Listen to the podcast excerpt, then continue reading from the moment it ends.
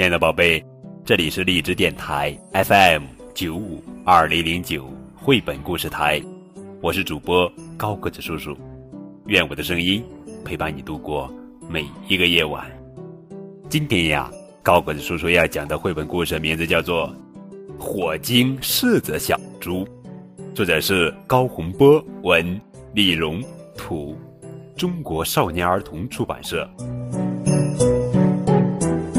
小猪波波飞来到柿子林，柿子们笑红了脸，在枝头欢迎他。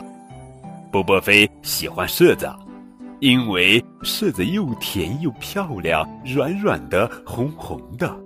托在小手上，轻轻咬破皮，然后使劲儿 搓一口，啊，甜极喽！枝头上每个柿子都漂亮，波波飞。不知该摘哪一个，他挎个小篮子，从自己够得着的矮枝头摘起，一个一个又一个，红柿子从他手上过，每一个都兴奋地红着脸，每一个都想和波波飞聊聊天。波波飞的小篮子不一会儿就满了，刚摘下的柿子有层白霜，而且硬硬的。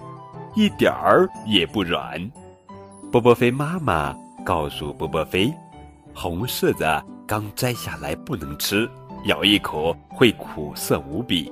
放上一段时间，柿子会自己变软变甜的。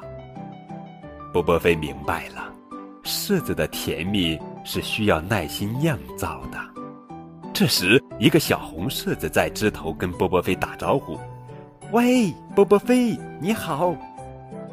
波波飞乐了，他冲小柿子说道：“火精，火精，小火精，你是柿子小精灵。”火精柿子说道：“我要当最后的柿子，一直和柿子树等到冬天，没准儿还有大用处哩。”再见啦，再见啦。这片柿园里，火精柿子真的成为。最后一个柿子了。冬天来了，下起了头一场雪。波波飞来到柿园，看望他的朋友火晶柿子。咦，火晶柿子不见了。三只小鸟正叽叽喳喳说话呢。波波飞问他们在说什么。三只小鸟说道：“我们刚吃了一顿早餐，美味的早餐，又香又甜的火晶柿子。”帮我们度过冬天。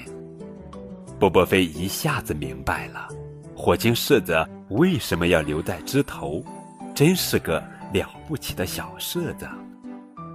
波波飞想，明年的秋天会有更多更红的了不起的火精柿子呢。波波飞踩着第一场雪回家了。哈，三个火精柿子软软的。甜甜的，正在家里快乐的等待着波波飞。好了，宝贝，这就是今天的绘本故事《火精柿子小猪》。